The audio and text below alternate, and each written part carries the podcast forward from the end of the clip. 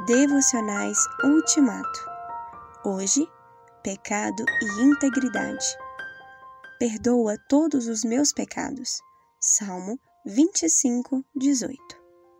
Certamente, o autor do Salmo 25 é também o autor do Salmo 26. Mas a situação descrita naquele salmo é uma e a situação descrita neste é outra. No Salmo 25, o autor se confessa pecador várias vezes. Ele pede que Deus não se lembre dos pecados e transgressões de sua juventude. Versículo 7.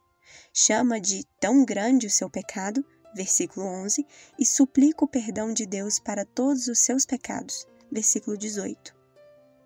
No Salmo 26, o autor proclama repetidas vezes a sua retidão.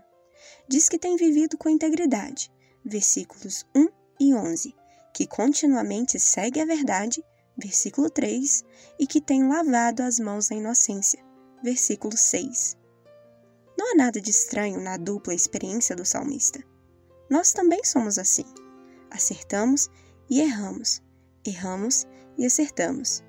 Um dia, confessamos com convicção e entusiasmo que Jesus é o Cristo de Deus, e dias depois, declaramos sem inibição que não o conhecemos. Lucas 9, 20, 22, 57.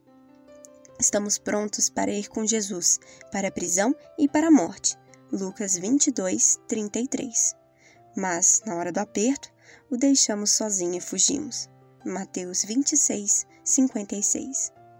Hoje, a vida continuamente vitoriosa é mais uma meta brilhante do que uma bonita história. Quando, porém, trocarmos de corpo e de ambiente, seremos tão perfeitos como perfeito é o nosso Pai Celestial.